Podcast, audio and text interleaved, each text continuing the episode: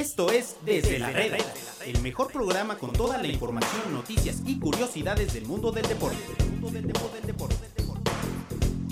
¿Qué tal amigos? Bienvenidos a un programa más aquí en Desde la Reda. Hoy martes 5 de noviembre y estamos aquí para llevarles lo mejor del mundo de los deportes. Eh, aquí en Desde la redacción de Medio Tiempo, ¿no? Y para nuestros amigos de Radio RG La Deportiva. Omar Cordero, ¿cómo estás? Bienvenido. Ah, un placer que me hayas invitado, amigo. Un placer estar en una, llen- una mesa llena de inclusión y talento, amigo. Es, es un placer para mí, pero presenta a nuestros amables invitados. Edgar Malagón, ¿cómo estás? Gracias, gracias por la invitación. Vamos a ver qué tal sale el debate el día de hoy. Jonathan Collazo, Ya ¿qué em- empezó calientito el debate, ¿no? Antes de, Sí, de antes de empezar a hablar de cosas play. deportivas. Bueno, a platicar un poquito porque ayer salió Carlos Vela, habló, se le veía muy alegre por su premio del MVP. Algunos dicen que, que no tiene pasión, que no le gusta. Bueno, demuestra, ¿no? Cuando se le salen las lágrimas al ganar al jugador más valioso. Y ayer mm, se niega en una entrevista que dio a, a, a los compañeros de TUDN a... ¿Cómo llamarle? Dice que hay probabilidad de que o no se niega a algún día venir a México a jugar en la Liga MX, a llegar a la selección. ¿Qué opinan de, de eso de Carlos Vela? ¿Lo verían alguna vez vestido de americanista, de Chiva? Pues yo no veo a Giovanni Dos Santos, ahora está. No, Eh, pero gana ¿no? el premio Landon Donovan, amigo. Tú, tú que tanto añoras a ese hombre. eh, por, por ser- Donovan o Vela? ambos, ¿no? Eh, No, son no, tus no, ídolos, no. pero eh, Ambos dos. ambos dos, ambos dos. Eh, pero la verdad es que felicidades por Carlos Vela, felicidad. eh, la verdad es que rompió la liga. En la liga mexicana, por ejemplo, creo que es el único mexicano que no seleccionado junto con Jonathan Dos Santos que jamás ha pisado la liga MX. Eso sería curioso. Creo que en algún momento va a regresar. Va a ser un golpe mediático tremendo. No sé si América, no sé si a Chivas, pero algún equipo. Entonces, la verdad es que qué bueno por Carlos Vela, qué bueno que mantenga ese nivel. Yo creo que es el jugador mexicano más importante en este momento. Y bueno, dejo a Malagón eh, con, con toda su inclusión platicar de esto. Mira, después de que Omar le hizo una, una estatua aquí a Vela, ustedes no lo ven, pero tiene una plastilina eh, jugando con las Tengo manos. la playera de, de y, Carlos y Vela. le acaba de hacer una estatua de, de Carlos Vela del tamaño de la mesa. Don señor Carlos Vela, amigo, debes de, de ponerte. eh, Mira, regresando al punto con el que inició Alfredo, creo que el, hay una incoherencia en el discurso de Carlos Vela. ¿Por qué? Primero de- decía que él con la selección no, y luego dice que sí, luego habló con Tata Martino y le dijo que eh, prefería que el Tata Gerardo Martino eligiera a un jugador que estuviera en mejor eh, nivel que él. Yo creo que en ese momento no había un jugador mejor en mejor nivel que él. no hay. Y, a- y ayer vuelve a salir con que pues a lo mejor sí regreso a la selección. Entonces es un poco incoherente en su discurso en el voy, sí voy, no voy, no voy con la selección. Entonces noto esa incoherencia en Vela. No dudo de su capacidad, no dudo de su calidad. Le hace falta la selección. Pero ¿qué es eso de estar diciendo un día sí voy y un día no voy? Ah, pues cambia de opinión, amigo. Tú nunca has cambiado de opinión sobre Me vas a nada. decir que es de sabios cambiar de eres- opinión. Es, de sabios. Cambiar de ¿tú qué opinas? Yo igual sin, sin demeritar porque es un gran jugador, igual creo que no sé si sea el mejor porque también este Jiménez está pasando por un buen, muy buen momento, pero sí de los dos mejores mexicanos también creo que su discurso es un poco incoherente, ¿no? Porque además también creo que va un poco ligado al porque tampoco dice que va, o sea, solo dice que no hay que cerrar las puertas, ¿no? O sea, yo creo que es un discurso que él planeó bien, porque hay que decirlo, ayer dio un día, fue un día de medios para él. No habló solamente con, con nuestros compañeros de TUDN, también con los colegas de ESPN, con los colegas Sí, de Fox. sí, o sea, yo creo que era un discurso que él tenía bien planeado para las entrevistas que iba a dar, ¿no? De lo de venir a la Liga MX, tampoco, yo tampoco nunca veía, o nunca había a Gio Dos Santos aquí. Y ahora que lo veo, pues también creo que es una posibilidad que igual ya en sus últimos años de carrera se dé una vuelta por la Liga MX. Pero lo de la selección yo creo que era, es un, es un discurso más bien manejado y bien armado para no quedar mal, porque él sabía que sus palabras iban a replicar muy fuerte en, en- en México. Ahora, lo de la liga. Pensemos que son jugadores que ya tienen 30 años y que están justo en la, en la curva descendente de una carrera Ah, futbolista. ¿Cómo la carrera se acaba a los Es- 30? espérame, amigo? dije que inicia la curva descendente, no que ya se les iba a acabar. O sea, pueden dar perfectamente 4 a 5 años más de, de un nivel extraordinario. Solo hablo que es la curva descendente. Y en este sentido, creo que cuando les llega la madurez y entonces empiezan a pensar un poco en el futuro, entonces, ¿qué va a pasar cuando tenga yo 40, 45 años? Pues necesito plata para mantener el nivel de vida que, que llevo, ¿no? Y cuál es un buen mercado donde puedo lucir, donde me van a apapachar y donde me van a pagar bien, pues la Liga MX. Y además sin ocupar plaza de extranjero. ¿Qué más le puede pedir Pues no, un no, equipo? no más que la MLS, no creo que... O sea, aquí se ha hablado mucho, sin tener papeles ni documentos, que Giovanni Dos Santos tuvo que bajar sus pretensiones salariales para poder venir a América, ¿no? Claro. Porque bueno, era ganaba quedarse mucho. sin jugar. O sea, sí, pero a, pero a, a- a lo que vamos en... en Estamos hablando a futuro. sí, ¿eh? O sí, sea, no- pero no a, lo este que voy, a lo que voy es que él tuvo que bajar sus pretensiones al final de cuentas, ¿no? Se podía quedar todavía en la MLS obteniendo un salario sin jugar.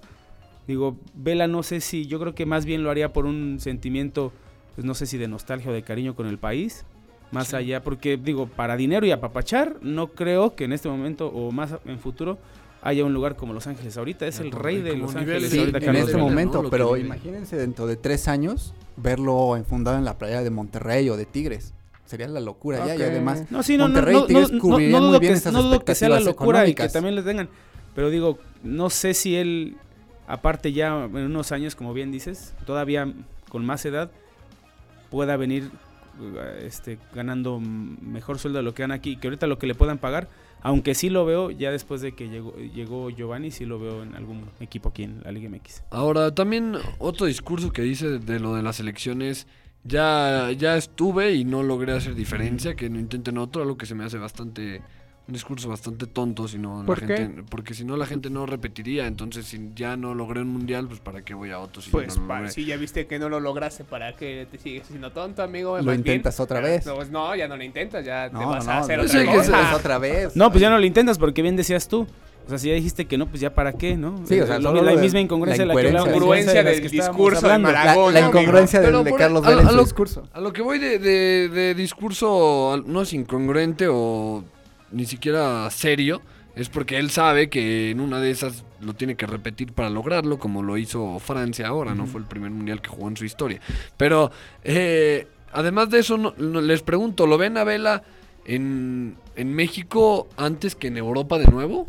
Porque se hablaba también del Barcelona en esos últimos eh, en estos Nah, bueno, años. Sí, Rafa, Eso- no sé Bueno, igual Gelas. eso No, no sé si al Bueno, Barcelona, pero- puede exactamente ocurrir lo que le pasó Sí, a eso Rafa sí. Márquez, aceptar un club de, de media tabla en alguna liga importante para por lo menos ocupar estos recesos en la MLS. Ayer veíamos como eh, el señor Sí. Torrington, el vicepresidente del LAFC, le brillaban los ojos cuando le, le decían, oye, ¿y si Vela se va a, a Europa y además lleva la camiseta del LAFC? O sea, el, el señor decía, bueno, claro, que se lleve la marca a Europa y que además esté en, en los mejores niveles para que cuando llegue aquí siga siendo el más aplaudido, siga siendo pues nuestra gran figura. Aunque Así es difícil, o no sea, lo veo. los, pero es que los, a, a ver, las la pausa del MLS no concuerda en nada con las pausas en Europa. Y él ni puede ser contratado ahorita, ni puede ser No, contratado en enero, no. porque si estés contratado en enero, no puede jugar en marzo cuando empiece la MLS. Entonces, Sí, no. no, no. puede, o sea, al menos yo creo que en este- ayer también le preguntaban que, que qué iba a hacer y él decía que él tenía pensado descansar, no tenía pensado buscar equipo para la próxima temporada. Sí, Entonces- reconoció que el Barcelona Ajá. sí se acercó, pero, pero ya no hace se dio. pero en, Sí. en diciembre del año pasado hay que aclarar porque también se- se- no sé de dónde salió un rumor que, que ¿Que otra, otra vez? lo buscaban cuando eso es- creo también es cosa de promotores no Sí. pero bueno yo, yo sí creo yo sí yo sí lo veo jugar yo, yo más bien nunca lo he visto fuera de la selección yo creo que más bien han sido los momentos que él aprovechó para decir la- bueno para hacer declaraciones de que no va de que él va a otro que yo no hice nada yo fácilmente si él mantiene el, el nivel un año más seguramente el Tata Martino lo volverá a llamar en algún momento y si y si rinde de aquí a dos años casi tres pues lo veremos en el mundial de Qatar ¿no? De acuerdo. Y lo de ayer sí fue más bien, creo que si él hubiera, se hubiera vuelto a negar, sabía que sus palabras iban a, iban a repercutir, pegar, claro. iban a pegar fuerte en México y que otra vez iba a ser objeto de, de críticas tal vez en un momento que no le conviene, porque es el- yo creo que es el momento en que la gente o la afición mexicana lo tiene más encumbrado este, Sí. desde que... Bien asesorado entonces Sí, Carlos sí, Vela. la verdad ¿no? yo creo que sí. O sea, es inteligente de su parte dejar que otros se rompan la cara en el campo para conseguir el pase al mundial y Vela solo llegue a jugarlo. Pues sí, amigo, hay, hay ¿Ah, personas No, para, no, yo para no- eliminatorias, hay yo personas dije- para mundiales. Yo Eso- ¿qué te eso es cierto, amigo. Llama de hecho, división tiene- del trabajo, amigo. Tienes- ya. tienes razón, tienes Sí, razón. Y ya- eso ya ha fue el pasado en argumento todos de lados. Vela. Algún- en, en alguna ocasión su argumento fue no voy al mundial porque, Porque no, jugó eliminatorias. Siempre es otro, Sí, sí. no quiero decir pretexto, pero siempre es otro argumento que dice Vela. No, y no, y no digo que vaya él solo, o sea, no, no solo que vaya al mundial, a lo que voy yo es que el, en algún momento, si no sé si vuelve a tener una buena temporada, pues, definitivamente yo creo que el Tata lo va a llamar, lo va a buscar. Yo creo que lo va a buscar también. Y yo creo que esta vez no se va a negar. Creo, empezar de nuevo con la misma piedra, pero ojalá que Carlos Vela Pues siga en el nivel, ojalá que, que haga buenas cosas buenas en la selección, porque aparte es un tipo que tiene un desequilibrio, es de verdad un jugador muy importante y, a- y los pocos juegos que jugó con la selección mexicana sí le daba otra cara. La verdad es que yo creo que es un jugador relevante, pero, pero Alfredito, tú, tú Sí. síguelo juzgando duramente. No, no, no, no, para nada lo juzgo. Yo creo que es ahorita el mejor jugador mexicano. Y a diferencia de lo de Rafa Márquez y de Giovanni, Rafa cuando se fue a las Veronas ya no estaba ni en lo más mínimo en el mejor momento de su carrera. Giovanni cuando vino aquí tampoco. Y lo de Carlos Vela sí es discutible si ahora es el mejor momento de su carrera. Giovanni nunca Pues- ha estado en su mejor, en el mejor momento de su carrera. A lo mejor en el Mundial Sub-17. videos de los goles de, de Vela y válgame, qué, qué calidad, de verdad, qué manera de driblar, qué manera de definir a- al ángulo, llevándose defensas, driblando porteros, o sea, de verdad, yo creo que sí está en su mejor nivel. Y a Zlatan, que no está tan ¿A joven, quién? a Zlatan. Bueno, pero ese también ya. Yo creo que sí, No, sí está en su mejor nivel, bueno. pero sí hizo falta que mostrara esto que está mostrando en una liga de mucho menor calidad. Si no, no voy a demeritar lo que hizo porque sí es, es ya ser un histórico y de, de una liga, pero sí hace, hizo falta que lo demostrara en otra liga más Y fuerte, ¿no? El O sea, primer mexicano que gana un MVP en cualquier deporte americano. Eso es muy importante. Creo que es, que es sumamente relevante. Pero, pero bueno, amigo. Vamos, vamos a ir a un corte, agradecer antes de, irnos a, la pausa a nuestros amigos de caliente.mx que siempre nos acompañan, que siempre eh, a algunos los hacen ganar, a algunos perder, pero bueno, siempre nos ayudan a que este programa salga al aire. Estamos en Radio RG La Deportiva, estamos también en diferentes canales de podcast, en Spotify, en iTunes, en MT Radio, si se meten para, escucharlo, en SoundCloud, búsquenos como desde la reda, como MT Radio, y ahí nos van a encontrar. Vamos a un corte, aquí volvemos.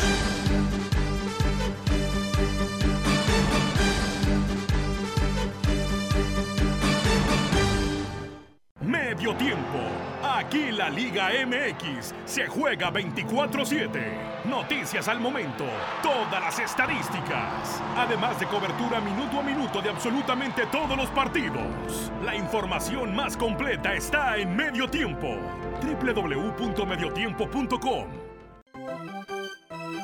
Séptima entrada. El rey de los deportes tiene nueva casa. Séptima entrada. Toda la información las 24 horas del día. Liga Mexicana de Béisbol, Liga del Pacífico y Grandes Ligas. Todo en www.septimaentrada.com.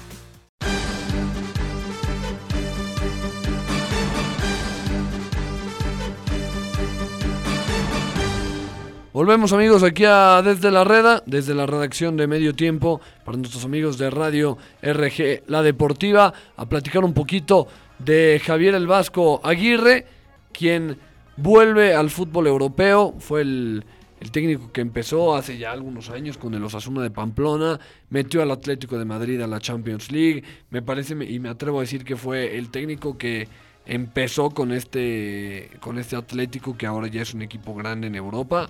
Eh, ¿Qué más vimos de Javier Aguirre? Salvó a los Asuna un par de veces. Bueno, él llega a salvarlo. Él de- salva a los Asuna. Lo lleva una final de descenso. Copa del Rey. Lo lleva a una contra el final de la. Copa del Sí, Rey. el Zaragoza, El también Zaragoza. estuvo. al Zaragoza. Entonces, creo que, digo, en tal vez su la mejor oportunidad que tuvo en su carrera ha sido el Atlético. Eh, Más que el Mundial. En clubes, en En clubes, en clubes. ok, ¿no? sí. Me, me refiero en clubes, acuerdo, porque por sí, ejemplo, eh, ha, ido a, ha ido a Arabia, eh, vuelve, pero por ejemplo sí, Bueno, lo de yo creo que llevar ahí, al, llevar ahí a, Atlético de Madrid a volver a jugar una Champions, y sí coincido que ahí fue, o sea, tal vez eh, no fue de- del todo él, pero sí coincido que él inició ya el ascenso de los colchoneros. a después, bueno, y después los toma Cholo Simeone, pero ponerlos ya en una Champions League fue un, un logro y, y pregúntenselo a los aficionados de, del Atlético de Madrid. Sí, claro, después de que el Atlético llevaba algunos años sin figurar en la, en la liga, llegó Javier Aguirre y pues hizo competencia, tampoco logró tanto, Sí, no, no, no. pero por lo menos volvió a meterlos en los primeros planos, ¿no? A mí, a mí la- yo, yo lo que más recuerdo de él y creo que es lo más relevante, discrepando un poco de la mesa, fue lo de. Osasuna. La verdad es que llevarlos a final de Copa del Rey Osasuna, que es como llevar aquí al Zacatepec, valga la redundancia, a, a la Copa del a, a la Cálmate final de la Zacatepec. Copa Sí, sí, tranquilo MX. con ese Zacatepec. Bueno, a llevar a, a qué a los? Leones Negros. No, los Leones Negros son enormes y grandiosos. Pero es que yo creo que llevar, a- llevar, a la, llevar a los Asuna a la Copa del Rey fue tan difícil como llevar al Atlético a volver a jugar una Champions Sí. League. O Sí, sea, meterlo claro, entre sí, los tres primeros lugares de, la liga, creo que es, es, es igual de complicado por los, por, por los equipos que enfrentas arriba de la tabla, ¿no? Ahora, mencionaba Alfredo el tema de la selección mexicana y ayer estaba justamente cuando revisamos la información de Javier Aguirre y su llegada al Leganés, que ya fue presentado hoy oficialmente como, como el técnico de Leganés. Él en una entrevista hace unos años revelaba cómo eh, bajó sus pretensiones económicas, pero bastante, para poder aceptar eh, dirigir a los Asuna y llegar a dirigir en Europa, abrirse camino en Europa. Y jugársela, ¿no? Imagínate lo que es rechazar a la selección mexicana en 2010 para evitar el proceso de 2010 a 2014 y eh, empezar en Europa. O Aparte, sea, tiene, tiene su mérito. tuvo una carrera meteórica. Fue, Sí. fue técnico de Pachuca, luego ha salvado a la selección mexicana cuantas veces se la han pedido. Llega el señor y, y recuerdo mucho las portadas de los periódicos cuando llegaba el Vasco porque ponían abriéndose la camiseta y como Superman, ¿no? Mm. Super Vasco que la verdad metió a, a Super dos mundiales a. México que estaban perdidos, tal cual, ya estaba México prácticamente eliminado. Él, él logra hacer muchas cosas. Recuerdo mucho una copa eh, de oro que, que estaban jugando contra un Copa equipo Oro. de las Antillas.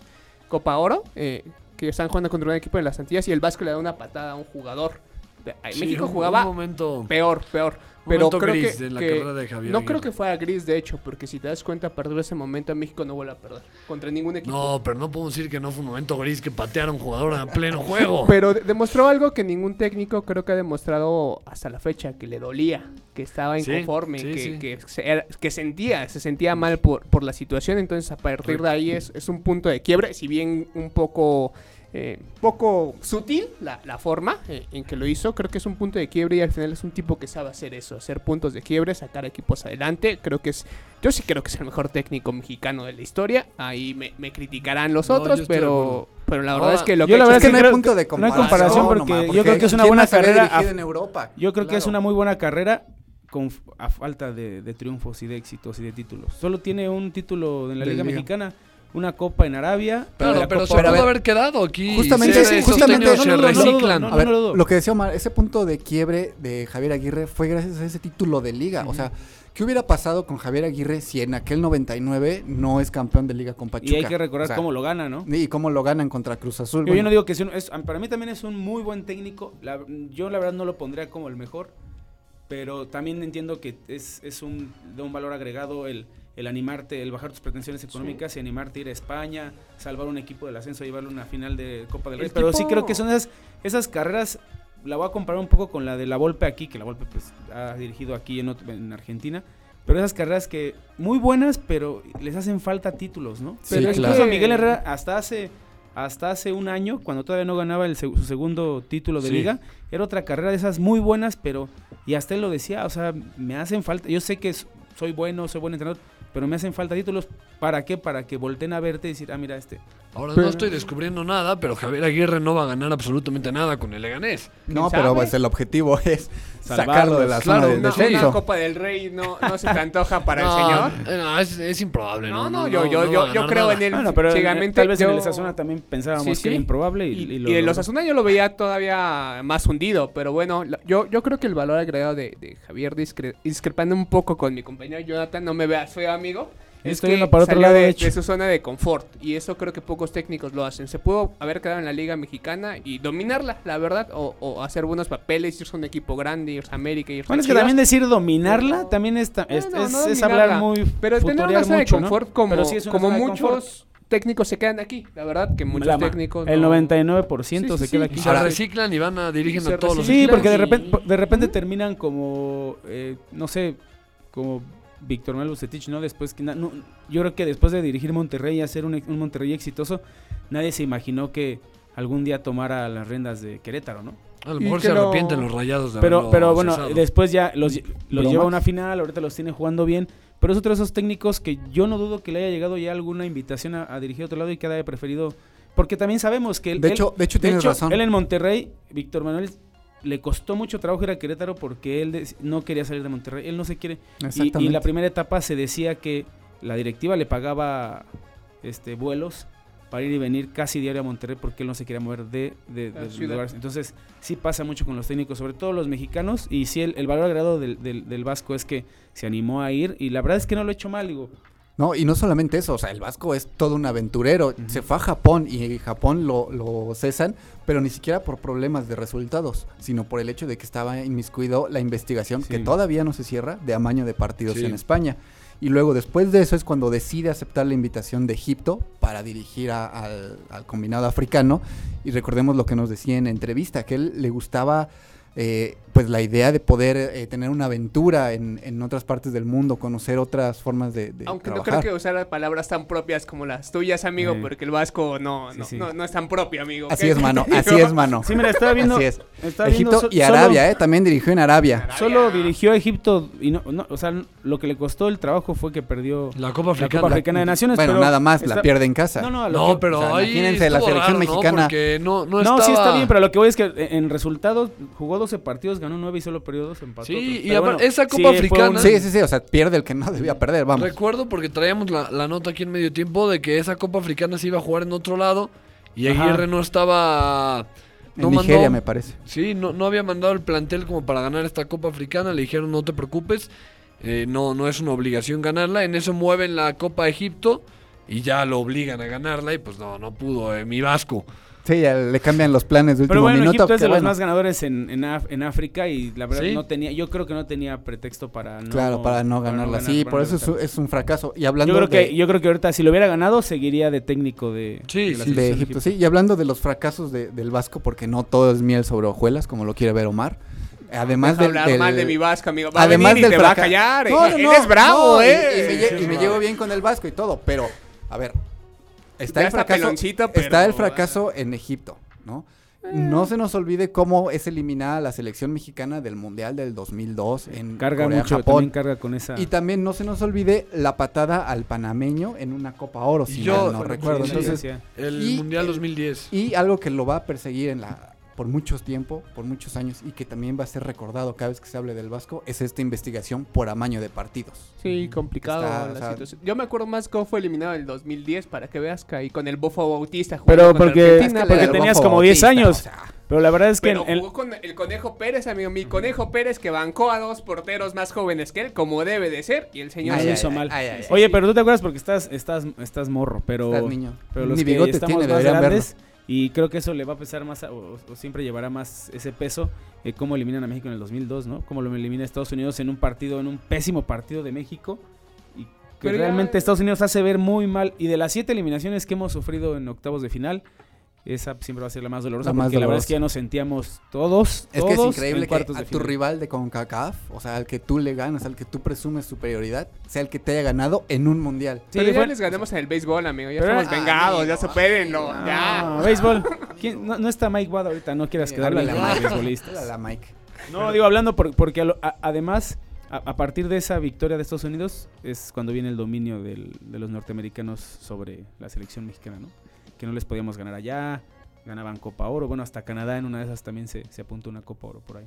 Sí, tremendo, tremendo, tremenda esa eliminación y más para un tipo, como decimos, tan apasionado como Javier Aguirre. Ahora aparecen muchos videos en redes sociales de cómo Sí. habla, de cómo se expresa, de cómo él se, se define como un, apisio- un apasionado de- del fútbol. Recuerdo también unas declaraciones cuando iba a México a jugar a, a El Salvador en, en ese brote de la influenza que salía Javier Aguirre decía nosotros vamos a ir a guerrear ¿no? a, a El Salvador. Entonces eso es el Vasco y ojalá le vaya bien. Ojalá le ¿no? vaya bien, sí. un tipo campechano, pero que trae en la cabeza mucho más que muchos que, que se sienten eh, eh, letrados del fútbol. Aparte ya trae Nombre y imagínate, apellido. experiencia en Japón, Ah, no. experiencia en África, digo, algo, algo debe haber aprendido siempre, ¿no? Y en su liga y lo Y quieren en España, ¿no? Así es. Pues bueno. Malagón, muchas gracias. No, al contrario, gracias por la invitación. Jonah, Alfred, gracias. muchas gracias. Omar, No, no se les olvide visitarnos en el, en el simulador, que ya, ya veo que Malagón lo está haciendo desde su teléfono para, para que vean que necesita su equipo para pasar a la siguiente ¿Qué ronda. necesita el América para ser líder? Ya no puede, ¿verdad? Este, no, de Ahí me hecho, el meto. América puede quedar eliminado. Hace rato estaba haciendo mi plan de cómo va a quedar eliminado, Ah, por lo menos en mi teléfono. Tendría que ser una tragedia eso. Pa- va a pasar Pachuca y Pumas, ah, según yo. ser. Pero bueno, También en séptima entrada, seguir, eh, seguir la Liga Mexicana del Pacífico. Ahí a mis Yaquis triunfar, como siempre. Los algodoneros que también ganaron ayer. Y seguir el ranking digital que lo ganaron los algodoneros de Guasave. Tú no crees en ellos, amigo Alfredo, pero la están rompiendo. Bueno, pues ahí lo tienen, sigan la. Liga del Pacífico. Métanse a ver a los sultanes, esos sí los, los pasamos todos los juegos en séptima entrada, en medio tiempo. Mejor Agradezco a, a mi amigo Alex Cano No, en, en los controles de este programa. A agradecer a nuestros amigos de caliente.mx y bueno, nos escuchamos mañana. Esto Desde la Reda. Los esperamos mañana con más información del mundo del deporte.